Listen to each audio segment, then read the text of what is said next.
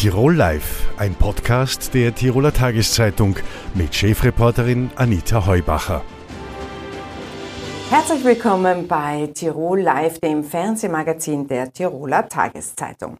In wenigen Tagen bekommt Tirol eine neue Landesregierung und damit verabschiedet sich das alte Regierungsteam und mit ihm zwei Frauen, die sehr, sehr lange in der Tiroler Spitzenpolitik tätig waren. Es ist für die ÖVP Beate Ballfrader. Herzlich willkommen. Einen schönen guten Tag. Und Ingrid Philippe als Landeshauptmann Stellvertreterin für die Grünen seit 2013 in der Regierung. Hallo, danke für die Einladung. Ja, ähm, ich würde, äh, bevor wir sozusagen auf die Tiroler äh, Landespolitik kommen, gerne damit beginnen, dass ja Thomas Schmidt wieder für ein innenpolitisches äh, Erdbeben gesorgt hat und würde gern mit Beate Palfrader anfangen, die ja ähm, als eine der wenigen, muss man sagen, sehr kritisch dieser Intronisierung damals von Sebastian Kurz gegenübergestanden ist und sich damit nicht nur Freunde gemacht hat. Ähm, nach all dem, was äh, seit gestern wieder auf dem Tisch liegt, fühlen Sie sich in Ihrer Kritik bestätigt? Also ich habe meine kritische Haltung gegenüber Sebastian Kurz nie aufgegeben, auch nicht nach seinem äh, Rücktritt aus der Politik. Äh, er hat mit äh, seinen Maßnahmen und seiner Art zu regieren äh, der Demokratie nicht unbedingt einen Gefallen getan. Ich habe das ja auch bei uns im Land, in der Landespolitik dann auch miterleben müssen mit Kolleginnen und Kollegen, die dann nicht berücksichtigt wurden auf Mandaten im Nationalrat. Äh, es gilt nach wie vor die Unschuldvermutung, aber ja, irgendwie bild, äh, rundet sich das Bild ab. Ines Philippe, es ist ja so, äh, dass jetzt auch äh, Nationalratspräsident Wolfgang Sobotka schwer belastet wird. Ähm, rechnen Sie mit Neuwahlen auf Bundesebene? Naja, dieses politische Erdbeben ähm, erschüttert die Republik einmal mehr und ähm, selbstverständlich werden diese äh, Fragen zu diskutieren sein. Auf der anderen Seite ist es natürlich auch wichtig, dass die Dinge aufgeklärt werden. Und wir wissen ja, Neuwahlen bedeuten immer dann auch, dass U-Ausschüsse beendet werden müssen, vorgezogen, dass bestimmte Wahlkampfdynamiken Aufklärung nicht unbedingt erleichtern. Also insofern glaube ich, dass meine Kolleginnen und Kollegen auf Bundesebene sehr wohl überlegen werden, wie die weiteren Schritte sind. Das haben sie in den vergangenen Jahren getan und damit sehr viel zur Aufklärung beitragen können und das werden sie auch in Zukunft tun. Ähm, ich denke aber, es wird sehr interessant, was Wolfgang Sobotka jetzt sagen wird. Nach meinen Informationen hat er sich noch nicht geäußert. Und natürlich auch August Wöginger, auch da gibt es offene Fragen. Aber wie Beate Ballfrader gesagt hat, es gilt die Unschuldsvermutung, ähm, solange bis die Vorwürfe geklärt sind. Aber jetzt waren die Grünen ja immer Antikorruptionsjäger und diese Korruptionsvorwürfe, äh, da kann man eigentlich damit rechnen, dass noch mehr kommt. Wie lange kann denn das äh, die Grüne Partei als Koalitionspartner aushalten? Man muss, glaube ich, auch immer dazu bedenken, bei der Korruption und äh, bei dem politischen Umfeld darf ja nicht das Strafrecht das Maß aller Dinge sein. Es geht ja auch um Ethik und Moral, um Anstand und Integrität in der Politik. Und diese Frage muss man natürlich auch diskutieren. Ich bin zu weit weg, um ähm, die, die Tiefe der Vorwürfe ähm, besser überprüfen zu können. Ich denke auch, und das sollte man in jedem Fall die von Vorwürfen Betroffenen hören, äh, das gehört auch dazu. Also jetzt irgendwelche schnellen Schlüsse zu treffen und Empfehlungen abzugeben, ähm, das tue ich nicht. Aber ähm, selbstverständlich, ich bin mir sicher, dass meine Kolleginnen und Kollegen in Wien das sehr genau anschauen werden und wohl überlegen, wie weit man das mittragen kann. Was sagt die Beate Ballfrei? Wird es Neuwahlen geben? Ähm, das kann ich auch nicht abschätzen. Ich glaube, innerparteilich ist es ein weiterer Tiefschlag für die österreichische Volkspartei. Und da komme ich wieder zurück zu dem, was ich anfangs gesagt habe. Letztendlich hat dieses äh, System Türkis unserer Republik äh, nicht gut getan und auch unserer Partei. Ähm, hätten Sie sich äh, mehr gewünscht, dass man in der ÖVP oder würden Sie jetzt meinen, dass es jetzt äh, äh, der Druck auf beispielsweise äh, ähm, Nationalratspräsident Sobotka steigen sollte, dass er jetzt einmal Konsequenz, äh, Konsequenzen zieht, nachdem er sich hier hartnäckig geweigert hat, den Vorschuss, äh, Vorsitz im Untersuchungsausschuss abzugeben? Also auf meine Vorschläge und Ideen in Richtung Türkis hat man in meiner aktiven Zeit, die am Dienstag endet, äh, nie besonders viel Wert gelegt und das wird man äh, jetzt noch weniger tun. Aber ich äh, habe schon gesagt, das Gesamtbild rundet sich für mich ab und ähm, ich hoffe, ich hoffe, dass äh, die äh, positiven Kräfte in der Volkspartei, und die gibt es natürlich auch, dass sich die also gemeinsam auch mit dem Koalitionspartner im Bund ganz klar distanzieren, wenn denn dann was herauskommt und auch Konsequenzen ziehen. Heute sind Sie in Türkis gekleidet. War das äh, ein Aperçu an, an, die türkise Partei oder ist es einfach eine schöne Farbe? Die Farbe ist schön und die lasse ich mir von niemandem nehmen.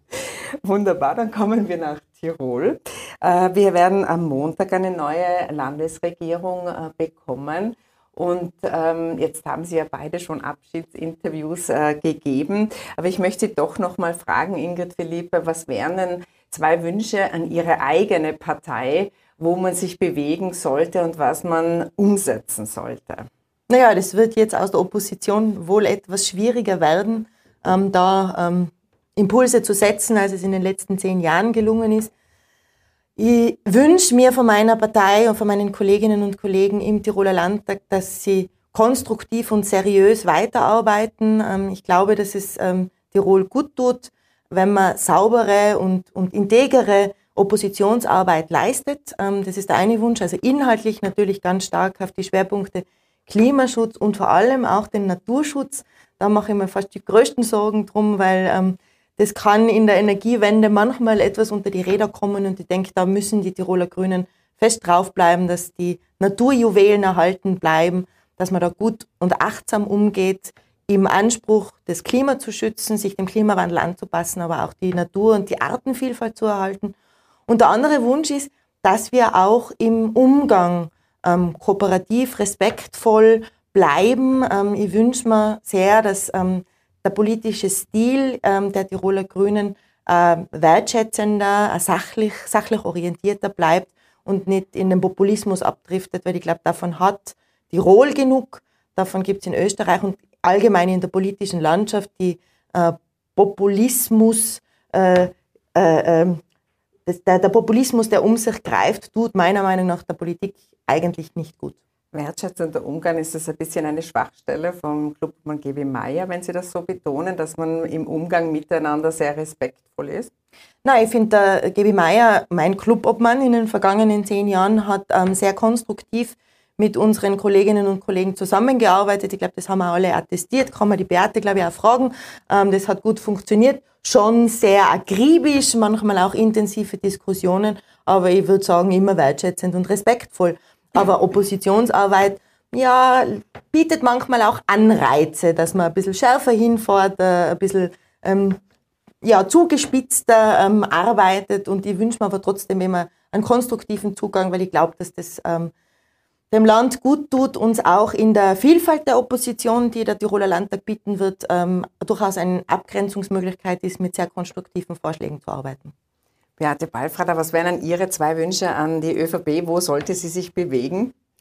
Also zum einen, äh, inhaltlich ist äh, mein allergrößter Wunsch, dass der Bildung und der Kunst und Kultur ein ganz großer Stellenwert eingeräumt wird. Diese beiden Bereiche sind die Säulen für eine gesellschaftliche Entwicklung und Weiterentwicklung. Sie sind nicht äh, automatisch da, sondern es muss dafür gearbeitet werden. Und äh, inhaltlich ist mir auch ganz wesentlich, dass wir im Bereich leistbaren Wohnen äh, ja, wirklich Blöcke einschlagen. Es braucht hier ein Ende der Blockadepolitik, vor allen Dingen im Grundverkehr. Das habe ich immer schon gesagt. Ich wurde äh, nicht unbedingt dafür geliebt. Und da bin ich bei dem äh, zweiten Wunsch, äh, weg vom Inhaltlichen. Man soll einfach auch unterschiedliche Positionen, äh, auch kritische Positionen in der äh, eigenen Partei auch als solche wahrnehmen und sie vielleicht auch äh, annehmen können und nicht sofort ins Eck gestellt werden, wie es mir oft passiert ist,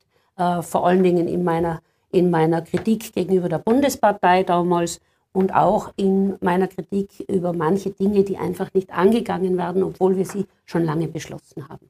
Da haben Sie in der Tiroler Tageszeitung einmal gemeint in einem Interview, es äh, sind zwei Punkte, die gemeinsame Schule der 10- bis 14-Jährigen, wo sich die ÖVP vielleicht bewegen könnte und auch äh, die Geschichte mit den Rückwidmungen äh, von lange unbebauten Bauland. Bleiben Sie dabei? Ja, natürlich. Die gemeinsame Schule der 6- bis 14-Jährigen ist für mich die Chance, äh, Bildung für alle, äh, natürlich nach den individuellen Kenntnissen und Fähigkeiten zu ermöglichen, aber eben gemeinsam und damit äh, die Chancen für die Kinder zu erhöhen und auch eine spätere Bildungsentscheidung für Kinder zu ermöglichen. Das ist mir leider nicht gelungen. Was mir auch nicht gelungen ist, ist die Rückwidmung von jahrzehntelang bebautem, unbebautem, gewidmeten äh, Grundstücken zu, äh, umzusetzen. Es liegt eigentlich auf der Hand. Äh, eine Widmung ist ein hoheitlicher Akt, um einen bestimmten Zweck zu erfüllen. Und wenn der Zweck nicht erfüllt wird, dann muss die Widmung zurückgenommen werden. Ähm, ist ich, am Widerstand der Bauern gescheitert oder der Wirtschaft oder an beiden? Ich äh, konnte nicht viele Klaköre bei meinen Vorschlägen innerhalb der Partei äh, orten. Jetzt ist es so, dass äh, Sie beide ja von sich äh, sagen, Sie haben sehr, sehr gut zusammengearbeitet. Da hat die Chemie offensichtlich äh, gepasst. Das war mal eine Frauenseilschaft ähm, über die Parteigrenzen hinweg, oder? Die gibt es ja nicht so oft. Oder wie würden Sie das einschätzen? Wenn ich anfangen darf, ähm, also die Zusammenarbeit mit Beate Beifrader war eine ganz besondere, das muss ich ganz ehrlich sagen, weil, weil es ja jetzt dann fast zehn Jahre sind und weil natürlich auch äh, in unterschiedlichen Parteien verortet, aber mit sehr viel über sehr viel Schnittmenge für die Dinge, die wir wollen und ähm, bemüht beide auch die Parteien irgendwie zusammenzubringen. Aber generell, glaube ich, ist es schon ähm, uns auch gelungen in der Tiroler Landesregierung, auch bis hin in den Tiroler Landtag, mit den Frauen ähm, parteiübergreifend gut zusammenzuarbeiten. Da geht es manchmal ein bisschen leichter.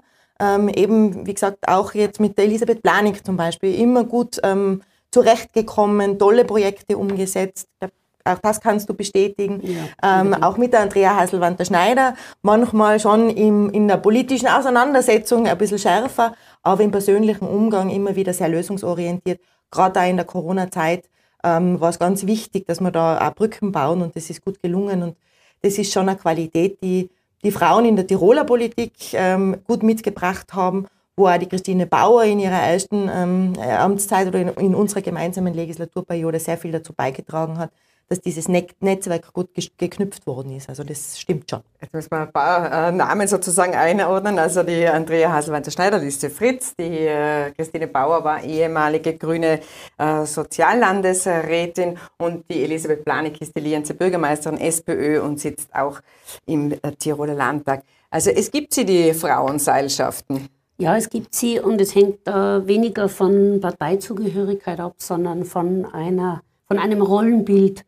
äh, über Frauen, äh, das uns gemeinsam verbunden hat. Äh, Frauen müssen, sollen gestärkt werden und letztendlich, äh, wenn wir uns nicht alles von Männern abschauen können, aber das Vernetzen, äh, das können sie sehr gut und, und da haben wir sicher nach wie vor großen Aufholbedarf, dass wir uns vernetzen im Sinne jener frauenpolitischen Ziele, die uns miteinander verbinden. Und mit der Ingrid hat mich das sehr verbunden und darum war bei vielen Themen, auch darüber hinaus, wo es gar nicht mehr um Frauenthemen gegangen ist, einfach ein Vertrauen da gewesen. Und man, das hat man sich gegenseitig immer wieder geschenkt und das hat letztendlich auch viel bewirkt.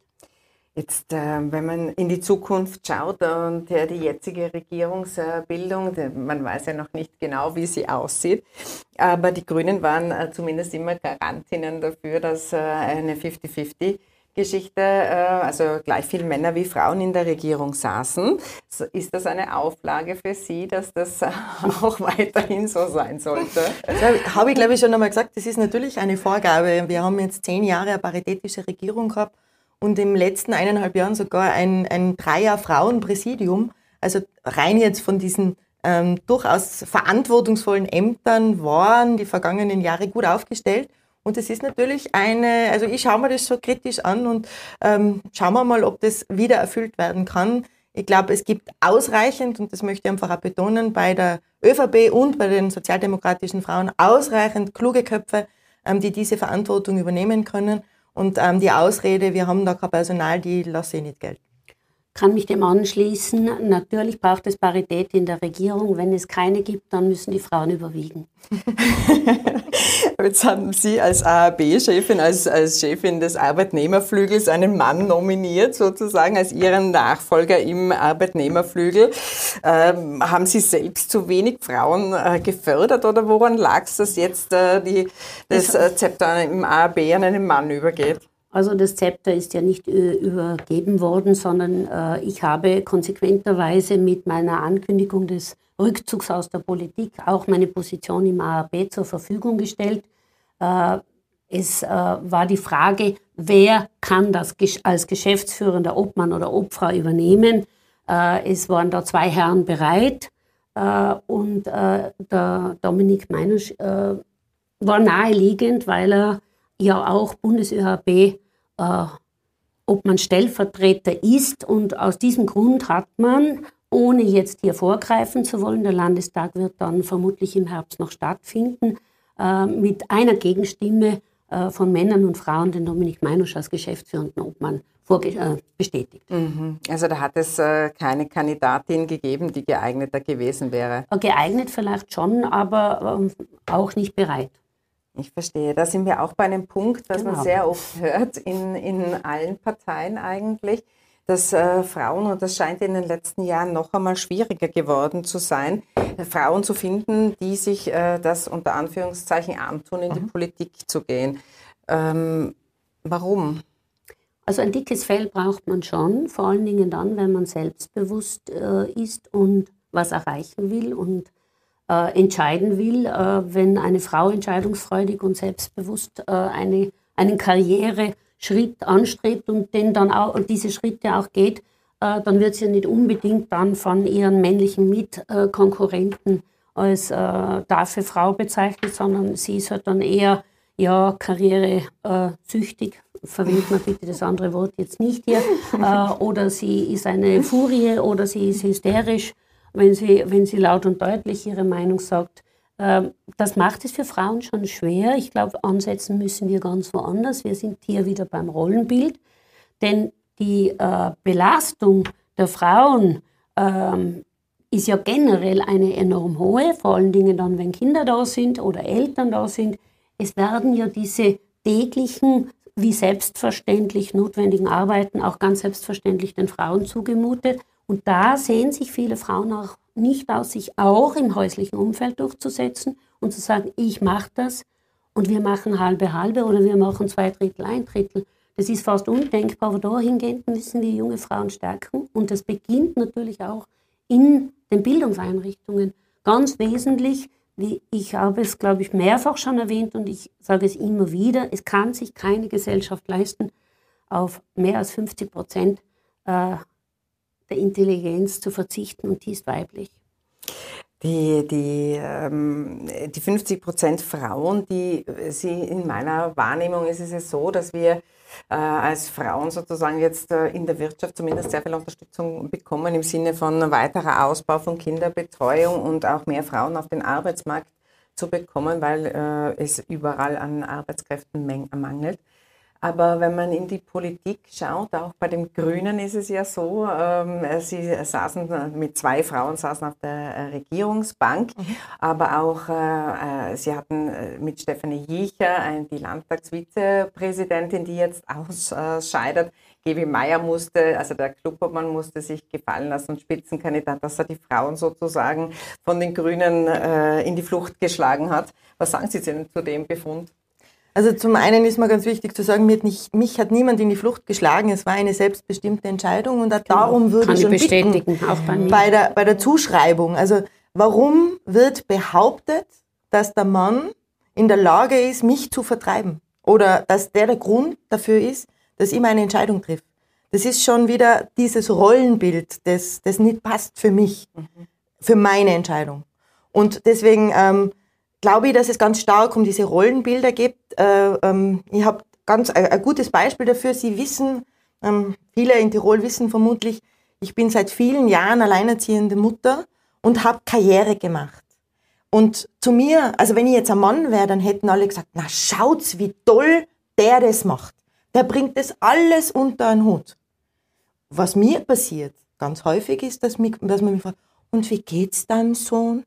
Und wie schaffst du das? Er ist das? kein Verbrecher geworden, oder? Er ist ein wunderbarer junger Mann mit den Herausforderungen, die die Jugend heute hat, mit Corona, Krisen, Schule, alles, was so ansteht.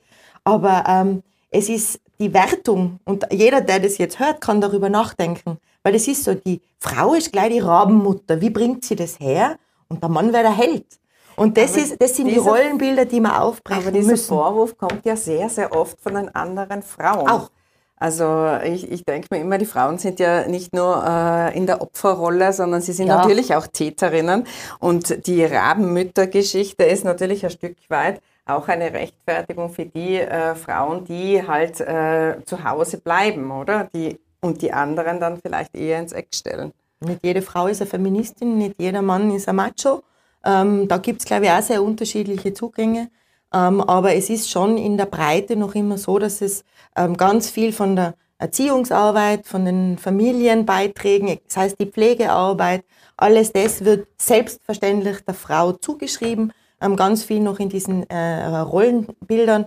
Und das, das ist das, was wir aufbrechen müssen. Dazu, und das mag ich gern dazu stellen, braucht man ganz starke junge Männer, weil nur die starken Männer halten starke Frauen gut aus. Das stimmt. Ja, äh, einerseits die Männer als Verbündete zu suchen, ist ganz wichtig. Auch ich musste das, denn ich war zwar nicht Alleinerzieherin, aber als Rabenmutter wurde ich natürlich auch betitelt. Ich kenne das und ich bin ja noch einmal eine Generation jünger als du, da war es noch schlimmer. Äh, aber genau das ist der Punkt mit dem Aufbrechen von Rollenbildern. Jeder ist sozial geprägt und ist sozial prägend. Und es sind natürlich viele Frauen, die in einem Umfeld aufwachsen, in einem familiären Umfeld aufwachsen, aber auch dann im Bildungsumfeld aufwachsen, wo das als selbstverständlich gesehen wird. Aber gerade im Bildungsumfeld sind ja so viele Frauen, es sind so viele Pädagoginnen in der, in der Volksschule, in der Elementarpädagogik sind ja weitestgehend nur Frauen, vermitteln die dann das falsche Frauenbild? Äh, Das falsche Frauenbild wird grundsätzlich vermittelt, weil es äh, ein althergebrachtes ist und weil äh, Gewohntes keine Argumente braucht und Veränderungen immer verunsichern. Das finden wir in allen Gesellschaftsbereichen, auch in, im Bildungsbereich. Äh, da spürt man schon bei den jungen Frauen jetzt, die nachkommen, dass durchaus ein anderes Denken da ist. Und wenn die Pädagoginnen, aber auch die Pädagogen anders denken, dann werden auch die Kinder äh, anders denken. Denn hier geht es immer um äh, Vermittlung von, von Werten, von Haltungen und die äh, sollen letztendlich dann auch in einem anderen Verhalten münden. Wir sind schon sehr fortgeschritten in der Zeit, aber eine letzte Frage zu Ihrer persönlichen Zukunft noch. Äh, Was werden Sie machen Kann es leider noch nicht verraten, aber es dauert nicht mehr lang. und wie lange machen Sie denn Pause? Machen Sie denn Äh, eine? ich fange dann geplantermaßen im Jänner 2023 an. Bisschen eine Zeit gibt sich die Ingrid Philippe also. Äh, Beate Ballfrader, Sie werden nicht mehr Vol äh, Schuldirektorin, aber was machen Sie? Also ich äh, bin Bundesbeamtin und muss daher bis zum August 2023 arbeiten. Da werde ich 65 und da darf ich dann in Pension gehen. Äh, es gibt in der Bildung noch sehr viele Aufgaben. Ich falle in den Schoß äh, der öffentlichen Hand zurück und werde versuchen, das, was ich äh, auch in den letzten 14,5 Jahren gelernt habe, äh, umzusetzen und vielleicht einige Projekte im Bildungsbereich auch anstoßen. Dann wünsche ich Ihnen beiden alles Gute. Herzlichen Dank für den Besuch im Studio. Dankeschön. Vielen Alles Dank für die Einladung. Alles Gute weiterhin. Ab Samstag liegt ganz Tirol wieder im Krimi-Fieber. Das Krimi-Fest mit mehr als 32 Veranstaltungen startet. Und Anfang November geht die Totenfrau, eine ORF-Netflix-Serie, über die Bildschirme. Grund genug für uns, den Tiroler Erfolgsautor und Mitbegründer des Krimi-Festes Bernhard Eichner, zu uns ins Studio zu laden. Herzlich willkommen. Hallo, freue mich sehr, dass ich da sein darf. Äh, Herr Eichner, die ersten beiden Folgen von der toten Frau waren in Innsbruck im Kino schon zu sehen. Da waren Sie sehr begeistert nach äh, dieser Geschichte und auch das Publikum. Äh, was hat Sie denn so begeistert? Ja, erstens einmal, dass das überhaupt äh, passiert, dass das Wunder passiert ist, dass äh, Netflix und ORF das jetzt produziert haben, dass das jetzt dann äh, weltweit an den Start geht, dass man in Venezuela am Strand sitzen kann und dann Bloom einschalten kann. Äh, synchronisiert in zwölf Sprachen, in 30 Sprachen untertitelt. dass das, äh, ja, dass das, äh, es war ein Traum von mir, ein heimlicher Traum, ein Wunsch, äh, das ist jetzt äh, wahr geworden. Und äh, die Schauspielerin, die da an den Start geht, Anna-Maria Mühe, die macht es einfach grandios. Ich habe alle sechs Folgen jetzt mehrmals schon durchgesehen und bin einmal zu Mal begeistert einfach, wie sie das macht, wie zerbrechlich sie sein kann, wie brutal sie sein kann, wie, wie sie trauert, wie sie weint. Äh, der Mann, Mark stirbt und ich glaube der jedes Wort. Die, das so, ist einfach total schön. Haben, ja, oder in ihrer ja, Fantasie. Das hätte auch in die Hose gehen können, wenn das jetzt eine Schauspielerin macht, der man das vielleicht nicht so abnimmt, dann, dann fällt das Ganze irgendwie weit nach unten. Aber das fliegt, das Ding. Also wir sind schon äh, gespannt, wenn Sie sagen, das war so ein Traum, dass Netflix und ORF äh, das verfilmen. Ähm, wie kommt man denn dazu? Wie haben Sie davon erfahren? Wie hat sich das äh, zugetragen? Ja, die haben äh, die Produzenten in äh, Berliner äh, Produktionsfirma Barry Films haben das 2013 schon ein Jahr vor Erscheinen des Buches bereits optioniert, sich die Rechte gesichert und haben wirklich jetzt acht Jahre lang dran gebastelt. Also es ist zuerst in Amerika gelandet beim Sender Lifetime. Da war es schon relativ weit fortgeschritten, Drehbücher waren schon geschrieben, aber dann war das von heute auf morgen das Projekt tot, weil Senderchefin wechselte äh, irgendwo anders hin und äh, der neue Senderchef wollte das Projekt nicht mehr. Und dann waren wir eigentlich auf Null und vor drei Jahren war in Berlin, äh, hat mir der Produzent dann an dem Abend erzählt, dass äh, sie Netflix unterschrieben haben und da haben wir uns dann richtig schön betrunken und das war, äh, da war schon klar, das, das wird jetzt was. Und äh, die haben jetzt zwei Jahre dran gearbeitet, Drehbücher geschrieben und letztes Jahr im Juni wurde gedreht in Tirol und äh, jetzt ist es fertig. Und das ist schon ein sehr langwieriger Prozess. Unendlich viele Menschen arbeiten da mit an so einem Film, an so einer Serie, 6 mal 45 Minuten. Äh, das hat schon gedauert, aber ich glaube, jede, jede Stunde, Minute, die, die, die, die dran gearbeitet haben, hat sich gelohnt, weil es ist sehr äh, international geworden, sage ich jetzt mal vom äh, beim Anschauen. Es ist nicht so deutsch, nicht so österreichisch, es hat wirklich so, was du denkst, irgendwie, uh, es ist schon, es ist echt richtig gut. Tiroler Dialekt, glaube ich, kommt nicht Tiroler vor. Tiroler Dialekt kommt nicht vor, aber ich sage immer, mit Tiroler können ja auch schön sprechen. Es muss ja nicht Wenn jeder, wir uns bemühen, ja. jeder so reden. Und ich war, ich war ehrlich gesagt sehr froh, dass, äh, dass äh, Deutsche oder Israelis oder wie, wer da alle mitspielt, nicht versuchen, Tirolerisch zu reden, weil das klingt dann so schrecklich, wenn eine Berlinerin versucht, einen Tiroler Dialekt nachzumachen. Das kann nur in die Hose gehen. Und da ist mir lieber, sie, sie sprechen schön Berlinerisch als, als furchtbar schier Tirolerisch. Wie war denn das eigentlich? Wie, was kann der, der Autor, der die Buchvorlage schreibt, den Drehbuchautoren mit auf den Weg gehen? Ist da irgendein Einfluss möglich oder macht man das gar nicht? Es, ist, es war von Anfang an so, dass ich mich da rausgenommen habe, also mich nicht reinreklamiert habe, äh, um da mitschreiben äh, oder darauf bestanden habe, da mitzuschreiben an den Drehbüchern, aber ich habe sie gekriegt, die Bücher, und habe so meine Anmerkungen machen dürfen über bestimmte Dinge wurde diskutiert, bestimmte Dinge äh, sind drin geblieben, haben sie darauf bestanden. Aber es ist okay. Es war beim Lesen des, der Drehbücher so, dass ich mir gedacht habe, na, ist okay, ist okay, ist okay, ist okay. Von Seite zu Seite habe ich echt geschwitzt, dass jetzt was kommt, was mir, wo ich mir denke, nein, es geht auf keinen Fall. Aber es ist, also ich kann mit allem wunderbar leben. Ein paar Dinge, Handlungsstränge sind neu eingezogen worden. Die Kinder sind jetzt nicht mehr sechs und sieben und zwei Mädchen, sondern ein Bub und ein Mädchen. Äh, Mädchen ist pubertär, ist 15, 16 und das ist nochmal eine andere, andere Geschichte, als sie im Buch ist, aber es ist, äh, ist okay. Man braucht mehr Zeit oder mehr Stoff, um 6 mal 45 Minuten zu füllen. Deshalb gibt es nur diese Geschichte des jugendlichen Mädchens dazu. Aber es tut dem, der Geschichte keinen Abbruch. Blum äh, mordet und das macht sie echt richtig geil. Das macht sie so akribisch und auch im, in äh, Details sehr, sehr verhaftet, äh, dass ihre Kinder, die lesen ihre Werke noch nicht, oder? Sie haben drei Kinder und leben in Tirol, äh, lesen die ihre Werke? Sie lesen total gerne, aber sie dürfen meine Bücher, also der, der Große ist 18, äh, der natürlich, aber die, aber die Mädels dürfen das noch nicht lesen. Also ich, das ist nicht gescheit. Die sind ja. 11 und 12, äh, müssen ein bisschen warten, äh, die lesen andere andere Bücher. Ursula Poznanski zum Beispiel, äh, wunderbare Jugendbuchautorin, die kann man lesen ab 13, 14. die macht es genial, die kommt auch zum Krimifest, wie von Ihnen vorher angesprochen. Das Krimifest, zu dem komme ich gleich. Ich möchte noch äh, bei der toten Frau eine Frage anhängen. Da haben Sie gemeint, die toten Frau hat es Ihnen ermöglicht, vom Schreiben zu äh, leben. Das hat mich etwas erstaunt. Ich dachte, das ist schon früher möglich gewesen. Nein, das war, also ich wirklich bis 2014 voll als Fotograf gearbeitet, 60 Stunden, 70 Stunden in der Woche und in der Nacht meine Bücher geschrieben und wir haben 3000, äh, 4000 Stück verkauft.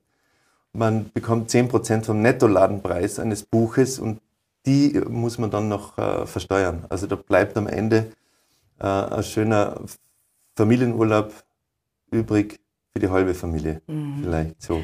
Und das war äh, ja immer so, dass äh, dieser Hauptberuf dieser Brotberuf mir diese Leidenschaft des Schreibens äh, ermöglicht hat. Und seit 2014 äh, ist, es, ist es umgekehrt. Also heute fotografiere ich sehr gerne, immer noch, aber eben das, was ich gern mache und äh, vielleicht ein bisschen kreativere Sachen, als es die Werbefotografie, die wir lang äh, gemacht haben, äh, ermöglicht. Kommen wir zum äh, Krimifest. Das startet am äh, Samstag und äh, dauert eine Woche. Es sind mehr als 32 Veranstaltungen in ganz Tirol. Ähm, was ist denn Ihre Meinung? Warum lesen denn die Menschen so gerne Krimis? Ja, das ist immer wieder eine spannende Frage. Warum sind die Buchhandlungen voll, stapelweise Krimis überall auf der ganzen Welt eigentlich? Äh, ich glaube, dass es so ein bisschen die Sehnsucht ist, äh, sich zu gruseln. Das war in der Ende des 18. Jahrhunderts kam das auf in der Romantik, äh, dass man nicht mehr so vernünftig sein muss, dass man, dass man eben, äh, ja, die Brüder Grimm zum Beispiel, Märchen. Äh, da werden Leute irgendwie aufgeschlitzt und ja, Herzen werden rausgerissen und, ja? und sie werden zerteilt und verkocht und gegessen und das war diese Sehnsucht, sich eben so ein bisschen spannend zu unterhalten und zu gruseln und am Ende gibt es ein Happy End meistens. Und das ist was, was der Krimi auch kann, dass man, äh, dass man da eintaucht, dass man in den Abgrund blickt, aber am Ende hat man die Gewissheit, wenn man den Buchdeckel zuschlägt, es ist, es ist alles gut. Erstens ist es Fiktion, es ist eine Geschichte, die mir da erzählt wurde und äh, meistens gehen diese Geschichten gut aus. Meistens werden die, die Bösen, Bösen werden weggesperrt. Werden weggesperrt äh, ja, im Falle von Blum nicht, aber, aber die bösen Bösen, es gibt immer welche, die noch böser sind als die Bösen, also in meinem Fall. Aber das ist schon so ein bisschen, äh, ja, ein bisschen Voyeur sein, ein bisschen dem Dunklen, äh, vielleicht in sich selbst auch zu begegnen. Wir sind nicht alle nur gut, wir haben auch böse Seiten. Das lassen wir jetzt mal so stehen.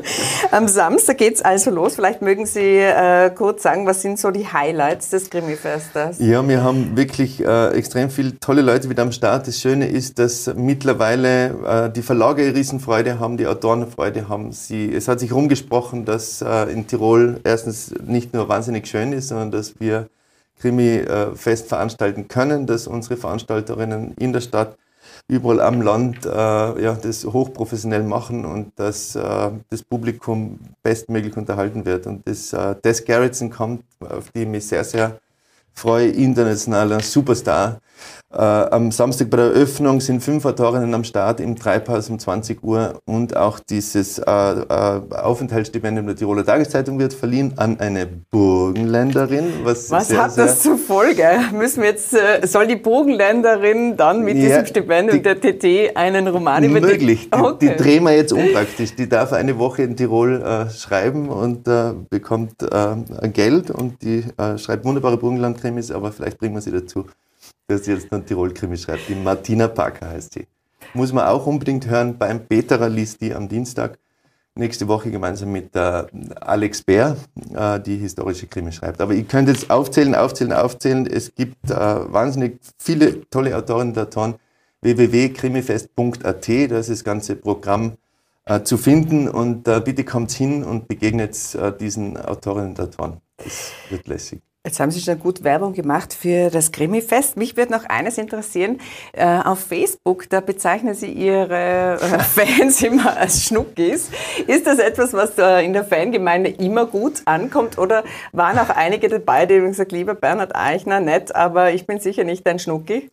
Wenige, witzigerweise. Aber ich meine auch die Männer. Ich finde irgendwie, es sind auch Männer Schnuckis. Aber es waren tatsächlich sehr wenige. Ein, zwei vielleicht so sehr so Hardcore-Feministinnen, die gesagt haben, irgendwie geht's noch. Aber ich, ich meine es wirklich lieb. Also irgendwie. Und für Männer und Frauen. Für Männer und Frauen. ja, Absolut. wunderbar. Ich wünsche Ihnen am Samstag gutes Gelingen und natürlich dem Krimi-Fest auch. Dankeschön. Ihnen herzlichen Dank äh, fürs Zusehen. Alle Infos zum Krimi-Fest finden Sie natürlich auch auf unserer Homepage. Genauso wie die Sendung Tirol Live können Sie wie immer nachsehen und nachhören via Podcast auf tt.com. Tirol Live ein Podcast der Tiroler Tageszeitung. Das Video dazu sehen Sie auf tt.com.